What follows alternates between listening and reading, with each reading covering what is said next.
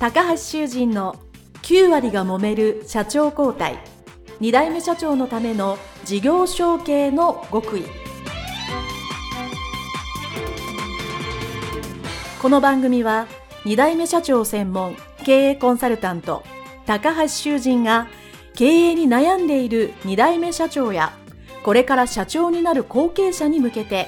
経営力を伸ばし会社を引っ張れるリーダーシップを身につけるための番組です。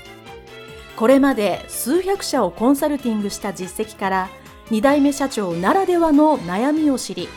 その解決のための独自理論によって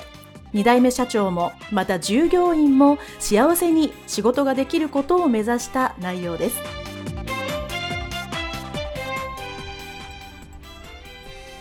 皆さんこんにちは。次世代経営協会理事長高橋修人です。本日は株式会社堺食品代表取締役堺慎吾様のオフィスにお邪魔してのインタビューでございます。堺社長よろしくお願いいたします。よろしくお願いいたします。はい。私と堺社長はですね次世代経営協会の会員ということでかれこれ2年ぐらい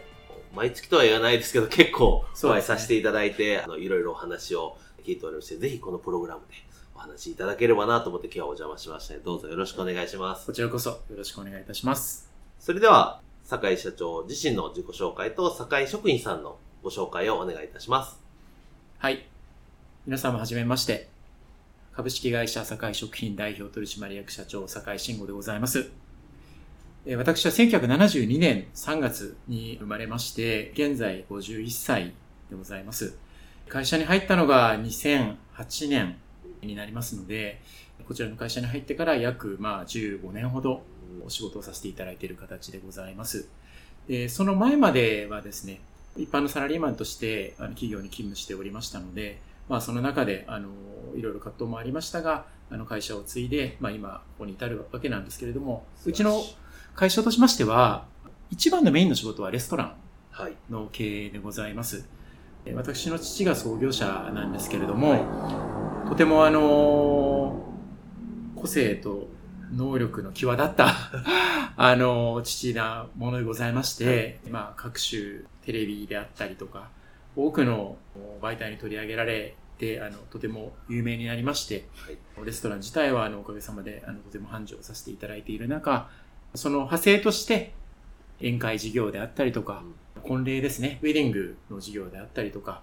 そこからまた、あの、まあ、レストランとかホテルさんのコンサルティングであるとか、うんあとは食物販事業であるとか、あのそういうものをあの、まあ、周辺でやらせていただきながら経営している会社があの弊社でございます。はい、ありがとうございます。ご本人から言いづらいと思うので、私の方から申し訳ないんですけど、僕もね、酒井社長と同い年なんですけど、まあ、4、50代ぐらいの方はですね、必ず知ってる番組一つに、料理の鉄人という番組があったと思うんですけど、そこのフレンチの鉄人がお父様と。そうです。いうことで、そのお父様のレストランっていうのは何軒かやられてると。い。うのの運営と、えー、当然ウェディングとかその他関連の事業を引き継いでらっしゃると。い。うことで、はい、超有名人の会社でございます。そうですね。あの、あのテレビ番組自体がもう30年近く前、はい、理事長であったり、私がまあ大学生前後ぐらいの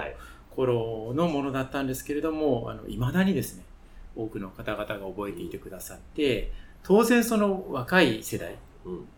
まあ20代、30代前半ぐらいの方にはあの馴染みが薄いのかもしれないんですが、彼ら彼女らの親御さんにはあのしっかりあの印象に残っている関係もあり、はい、リアルタイムでない人でも話をすると、あ、あのお父様がお母様があの覚えてるよみたいなことは、うん、あのあるので、まあ未だにちょっとホットな感じではあります。はい、はい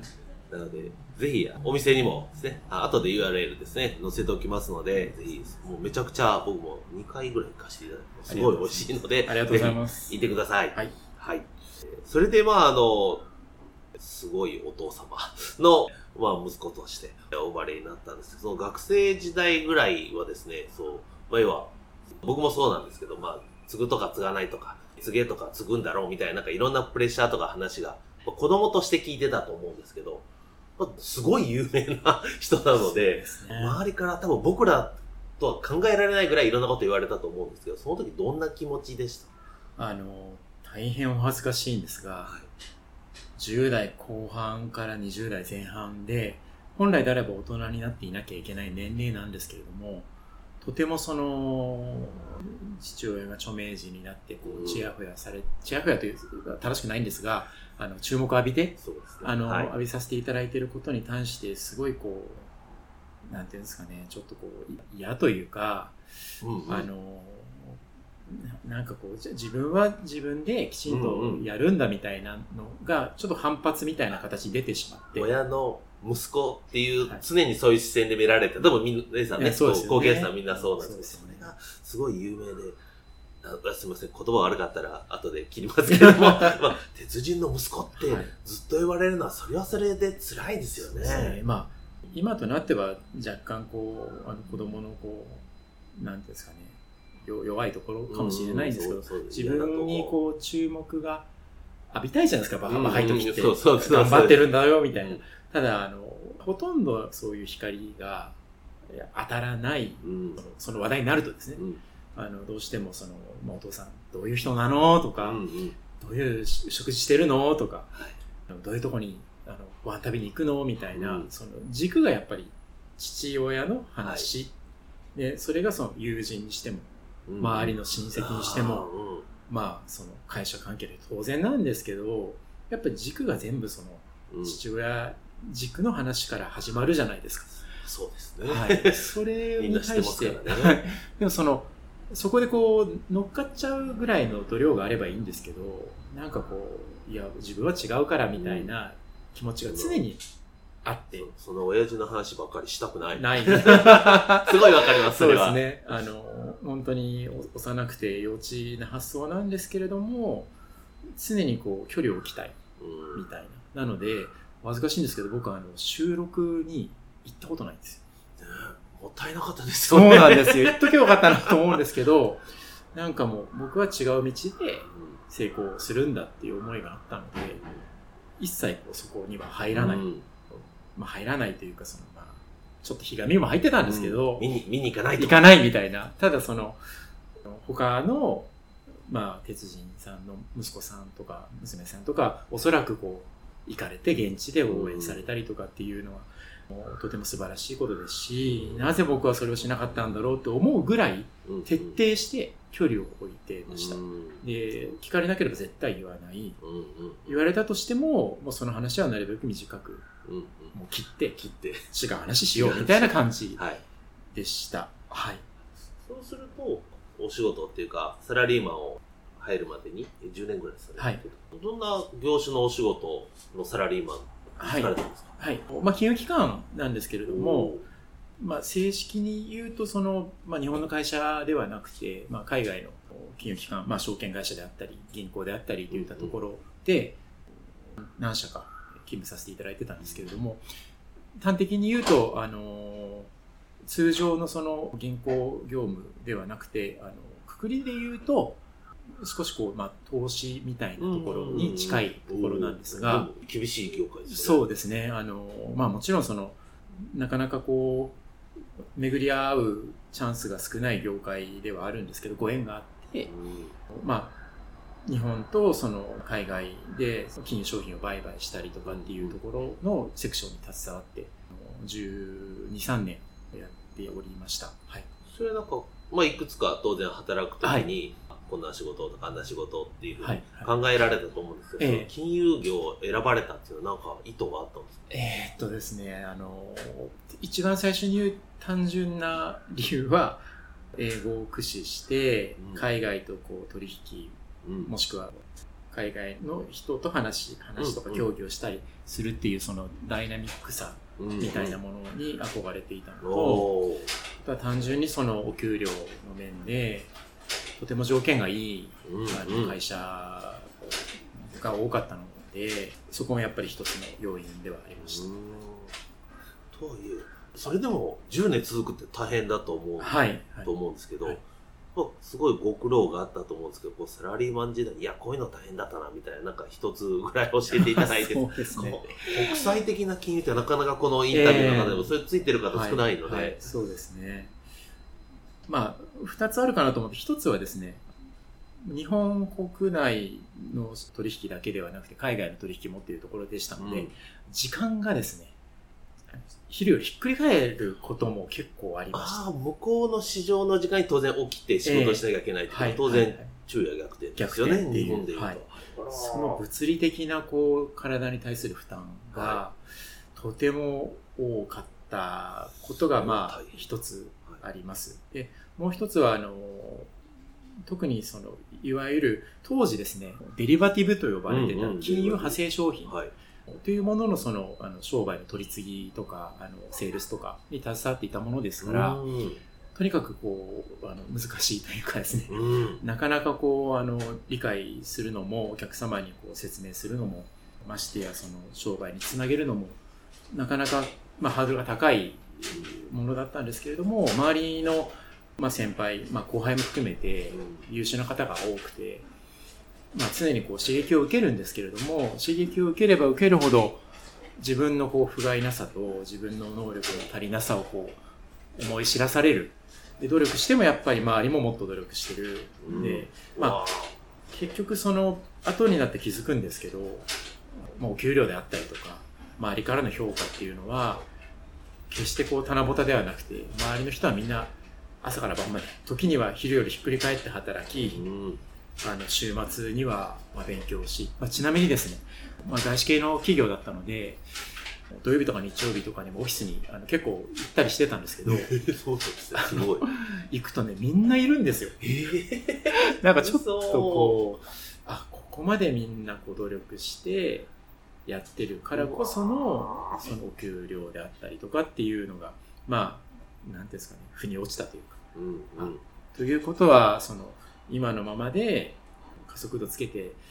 その勉強したり学んだりしないと、次のステップに進めないんじゃないかなって常に思っ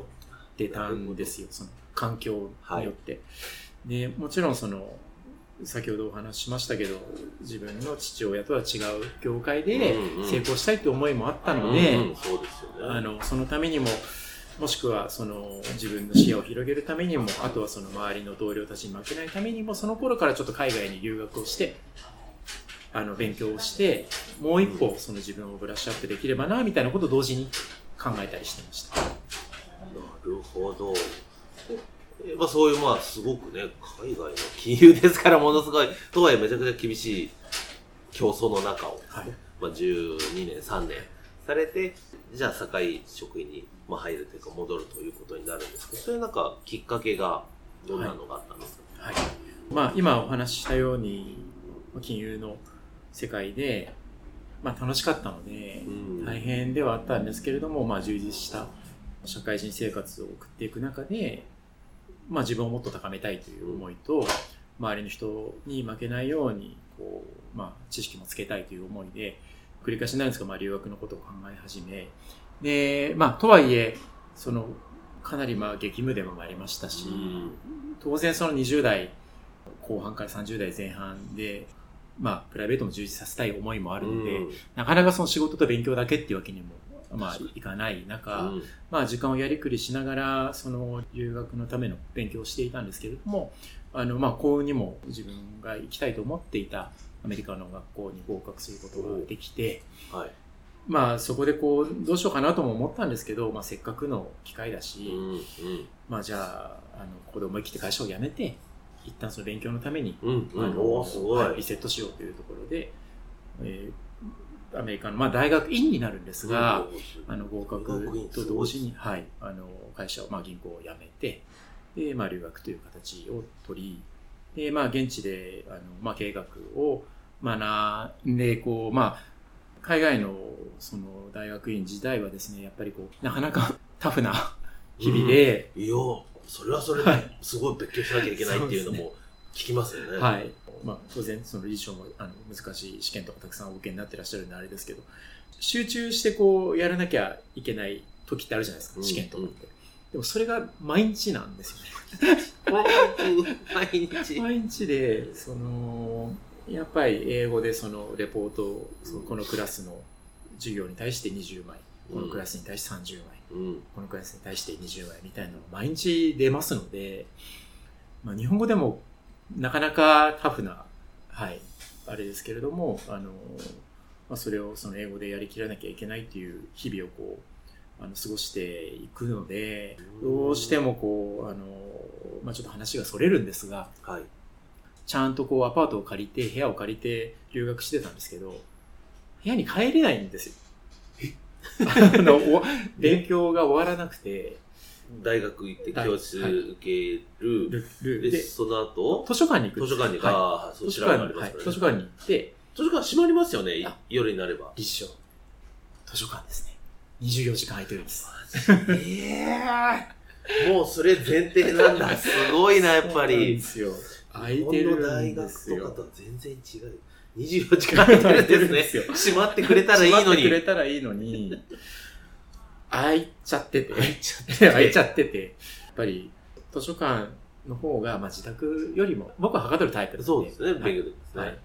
なので、結局その図書館にこう、居ついてしまってですね、うん一部、その、同級生には、君住んでるよね、あそこにって 言われたりもしてた時期もありました。それぐらいこう、追い込まれてたので、ただあの、まあ人間慣れるじゃないですかうん。うんうん。で、手の抜きどころも分かっ。てきますので、あの、まあ、大変ではあったんですけれども、まあ、あの、なんとかこ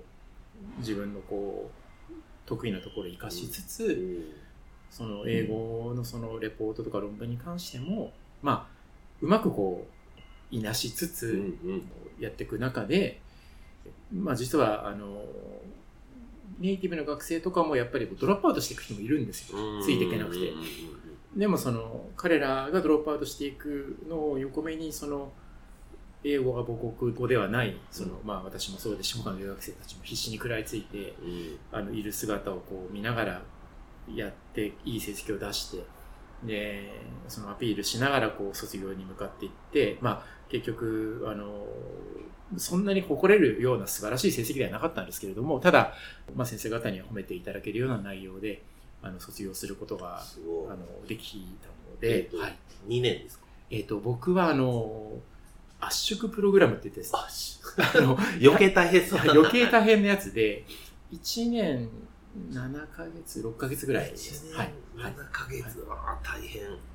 あのちょっとこう休みがなくて授業授業授業授業みたいなやつなんですよ。なのであの、まあ、実質いたのは2年弱になるんですがただあのそこですごいこう鍛えられまして。うーん。すえご。ーはい。い。で、まあ、そこでこう、まあ、卒業が決まって、ちょっと話がだいぶ回り道しましたけど、はい。卒業が決まって、で、理事長も、なんか海外の映画とかでご覧になったことあるかもしれないですけど、うんあの、アメリカの学校だけじゃないと思うんですけど、ガウンを着て、うんうん。角棒みたいなのをかぶった、最後にこう、空に飛ばす映像こうしなげるあれありますねあるじゃないですか。はい。あれを、あれをやってるところを、その、まあ、自分の家族とかに見て、特に父親にこう見てもらいたいっていう思いが実はありまして、うんそれは、その勉強頑張ったっていうことを、うんまあ、その時もすでに30半ばぐらいだったんでうんあれなんですけど、まあ、み認めてもらいたいっていうちょっと子供の心もあうんあり、まあそうですよねかつその、まあ、人ところにあれだけ秀でた父親に対して僕も、その自力でここまで来たっていうのを、まあ、見せたかったっていうのもあったので、まあそれはね、いくつになってもありますよね。あの、招待したんですよ、うん父を。はい。あの、卒業式に来てくれおおはい。で、まあ当時もまだまだ忙しい人でしたのでうん、スケジュール調整も大変だったと思うんですが、アメリカの、まあ、ニューヨーク州だったんですけれども、あの、まあ遠いじゃないですか。多いですね。はいはい。でも来てくれたんですよ。で、その卒業式の日にですね、まあ前日入りしてもらって、で、まあちっちゃな大学町を案内しながら、うんあの、いや、僕はこういうえーステーキ食べてたんだよとか、こういうハンバーガー食べてたんだよみたいなのを、僕の中ではその町一番のお店に父を連れてったんですけど、うん。まあ、よくお前こんなもん食ってるな、みたいなのを言われながらも、あの、かなりこう、あの、厳しい評価を受けながらも、そ、そこは、お父さん、あの、仕事目線なん目線なんですよね。いや、そりゃ、このステーキはダメだ。ダメだよって、いや、それ分かってますって。でもまあ、そんな、あの、ところを、まあ、前の日の晩に経験してもらって、で、翌日その卒業式を迎えて、ただそのアメリカのその学校のその、まあ大きな学校でしたので、まあ壮大なこうイベントなんですよね。うん、まあ、ね。もう、あの、はいみんなその、まあ、学部生、うん大学院生う、ん博士課程のうん人、みたいな人がそのそれぞれ違う色のマントを着てですね、うんうんうん。練り歩くんですよ、キャンパスを。それこそもう何千人っていう生徒が。すごい。壮大なこう、セレモニうーんで、で、とってもこう、まあ、学生はやっぱり勉強一生懸命やってましたので、うん。なんかその充実感もあるし、うん。やっぱりその学生さんの周りにいる、まあ、あのご家族とか親類の方も、やっぱ誇らしいうん日っていうところで、うん。たくさんの人が集まって、本当に天気がいい日で、うん。快晴の空の下でこうみんなで祝ったんですけれども、卒業式終わった後、まあみんな記念写真とかうんうん。撮ったりするじゃないですか。まあ撮りますね。当たり前ですけど、撮るじゃないですか。で、その、まあ式典が終わって、まあ学生同士、らね。もしくは親御さんとか、ねまあ家族と学生とか、ね。あとお世話になった先生方と学生みたいな、そういういろんなその、うんうん。和やかなこう雰囲気で皆さん写真を撮ってるじゃないですか。でもあの、実は僕はあんまり和やかな気分ではなくてですね。はい。あのですね、ちょっとまたここでも一つオチが ありまして、はい。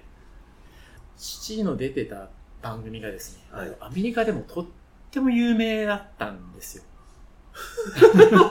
なんと、はい。はい。まあ、料理の鉄日人。本の番組をを翻訳とかして、そうです、そうです。アメリカで流れてたんですね。流れてたんです。知らんかった。はい。アメリカのそのフードネットワークっていう、まあ、食専門の、まあ、チャンネルみたいなのがあって、そこにその、まあ、料理の鉄人の英語版で、まあ、アイアンシェフといううん。形でもう完全に吹き替えで、日本の番組がとてもこう人気を博していたんです、当時。はい。はい。で、それは何が起こるかというとですね、とにかくみんなわかるわけですよ。あれ、鉄人じゃないみたいな。あれ？あれ？なりまみたいなすよね。。それで、まあ当然その僕がお世話になった先生方は、僕の出自も知ってますので。あれなんですけど、その大半は知らない、知らない当たり前です。はい。でもその教授とかあの、まあ、生徒さんとかがその、まあ、写真撮ろうよみたいになるじゃないですか、まあ、うん。ワイワイしてる中で、なぜかしカメラを僕に渡すんです。ええ えって言ってえ写真って誰と撮るのって。言ったらいやお父さんと。はい？みたいな。なのであのガウンを着て覚悟をかぶった僕がですね父と友達とか父と教授教授に囲まれてる父とかを写真撮るわけですよ。はい。これは何なんだと。これはおかしい。おお俺が主役な俺が主役なのにみたいなのがあって、ただまあ、でもまあ、皆さん嬉しそうに、父と写真を撮ってくれてる姿を見て、まあ、改めて尊敬はもちろんしましたし、まあ、食のビジネスっていうのが、もう、ボーダレスで、やっぱ美味しいものみんな楽しいんだな、みたいなのを思いつつ、あとやっぱそうやってその、一角の人物になって、まあ、世界、うんまあ、ニューヨークですから、はい。こんなところでも、これだけ喜んでもらって写真まで撮ってもらう。うん。いやいや、まあまあすごいことやってるんだな、この人はって。っていうのをその感じた、その日に、その、父から、ところでお前会社どうすんだ？っていう話に、まあすいません、ちょっと話がだいぶ、あ、なるほど。はいあの、なったんではいすよ。。まあ、それ一応、ね、親として。で、卒業してどうするの？って聞きますよね。聞きますよね。それで、またその金融の世界に戻るのか、アメリカに残るのはい。か、まあ、その選択肢もありますね。はい、あの、のそれともその会社にお前興味あんのか、うん。ところでどうなの？みたいな話になって、で、まあ、正直その時は、継ぐつもりは一切なかったうん。です。あの、とにかく、留学したそもそもの理由が、当時銀行で働いてた同僚たちに追いつきたい、追い越したいか、ら学びたいっうん。ていうのが、まあ、何よりもの原動力だったので、当然、その、卒業したら、また、まあ、同じ業界に戻って彼らと戦いたいみたいなのが、もちろんありました。ただ、その、やっぱり仕事として過酷でしたし、まあ、40、50までやれる仕事でもないなって思ってましたので、何かしらで、も30、まあ、半ばぐらいですね。ははい。なので、キャリアチェンジも必要な時期、まあ、キャリアチェンジをするんであれば、まあ、ラストチャンスみたいなうん当時はですね、そうですね。はいだったので、まあ、いろんな選択肢を考えながら、その卒業した後、まあ、2、3ヶ月、アメリカ旅行しながらプラプラ考えようかな、みたいな、当然その、あの仕事のオファーも、あの、実は何社かいただいてはい。たので、大学院出る時ね、事前にそういうオファーがあるっていうのはよく聞きます。まさにその通りで、なので、その、こっちが選べる立場であったので、ちょっと余裕だったんですよ。そうですよね。はい。でも、その父のその一言で、いや、どうすんだっていうのが出て、あ、そういうこと考えてるんだな、この人はっていうのと、うんその後に衝撃の一言があったんですよ。はい。どうすんだで終われば、うんまあ、じゃあ考えるよ。うん、うん、そうなんですねじゃないですかはい。どうすんだ？お前がやんないんだったら、もうちょっと他のこと考えるよ。っていう、っていうのはやっぱりその、まあ、後継者がいないんであれば、うんもしかして、その、どなたかに、まあ、お譲りするとか、はい、はい。もしくはその、確かにまあね、そうお父さんもそれ、ね、60真ん中ぐらいですかね。はいねまあまあはいちょっと、そろそろ考えなきゃなっていう年齢だったんだと思います。はい。で、その当時も、まあ、事業としてもうまくいっていたのでう、んまあ、MA の話みたいなものも、まあ、ちょっとあったよううんなことも、まあ、匂わされながら、うんあ、そんなことまでもう話進んでるというか、そういう考えになってるのね、みたいなことを、その最後の一言で、すごい強く感じたんですよ。あ、もう、その、ゆっくり迷ってるタイミングじゃもうないんだなっていうことが、あ、これはなかなか急がなきゃいけないっていうような思いを持って、父を空港まで送って、で、あの、じゃあ、まあ、ちょっと考えるからって言って、まあ、日本に帰ってったんですけど、はいアメリカで残って、まあ、いわゆるその日本の卒業旅行みたいなうんのも計画してましたので、まあその後友人と、あの、まあ、カナダ行ったり、なんだりかんだりしたんですけど、まあ、頭の中全然離れないわけですよ。どうしよう。どうしようみたいな。ただ、その、そういう時って、まあ、自分で考えても結果が出ないこともあるじゃないですか。うんで相談できる人って基本いない、あうんいないというかその日本じゃないので、ねまあ、唯一その相談できるのが当時のクラスメート。うんうん。留学生たくさんいてあの僕の入ってたクラス40人だったんですけど、うん。え国籍が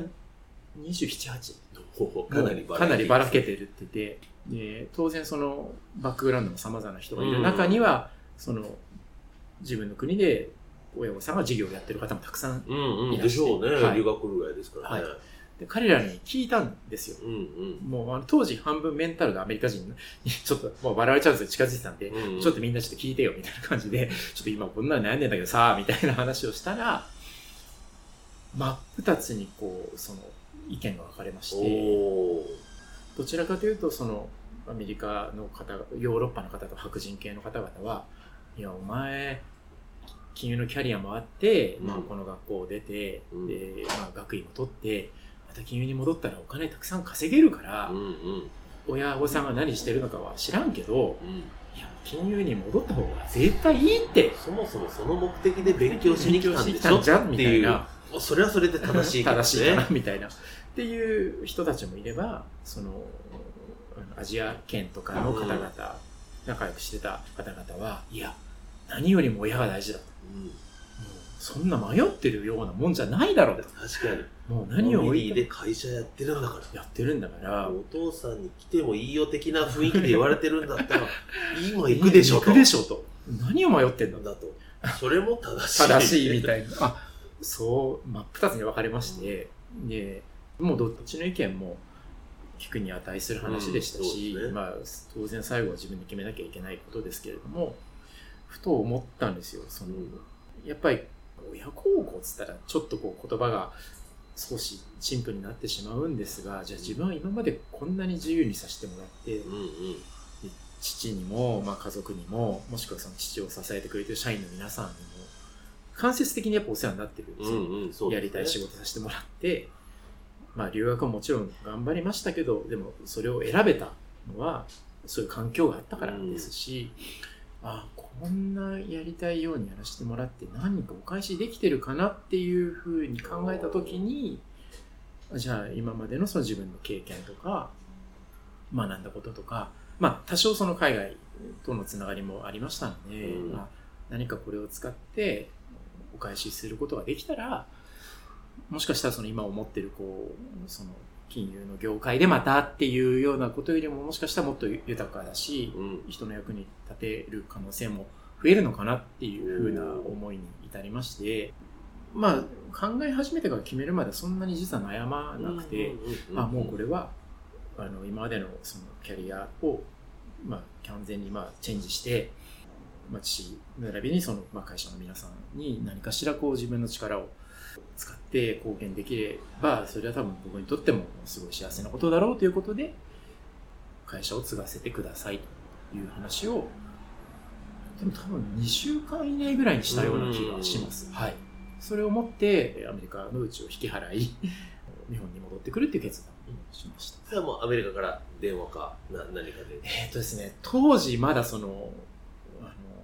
分電話だったような気がします。ね、当時だと。当時だと、はないはい。なんかあの、SNS ではもちろんないですし、スカイプがギリギリあったかあどうかったかどうかぐらい、はい。電話でした。うんそれも、なんかどっかの空港で電話したんですよ。なんかこう、空港ってセンチメンタルになるじゃないですか。なんなるほど。はい、はい。なんかどっかの空港の乗り継ぎラウンジかなんかで電話したの今でも覚えてます。うんなんか、あの、自分の頭の中でこう、BGM 流れてました。でもそんな形で、あの、まあ、なんか手伝わしてくださいっていうふうに、はい、しました。ドラマチックですね。はい。酒井社長のインタビュー前編その1はここまでにしたいと思います。後継者後継社長であればですね、当然、誰々、まあ要は社長の息子、娘ということで、当然そういうふうに見られるということは、皆さんご経験されてですね、いやもうそういうふうに見てほしくないなとか、なんか嫌な感じというのはですね、分かっていただけたと思うんですけど、それがですね、あの有名なフレンチの鉄人となるとですね、もう私でも想像を絶するぐらいのプレッシャーと大変なことがあったんだいうのはですね、皆さんもお分かりいただけたかと思いますけど、それをね、いろんなことで乗り越えてられたということで、お話をいただきました。えーいよいよ前半その2では会社に入られてからのお話となりますので次回楽しみにしていただければなと思います。それでは今回はここまでとさせていただきます。どうもありがとうございました。失礼いたします。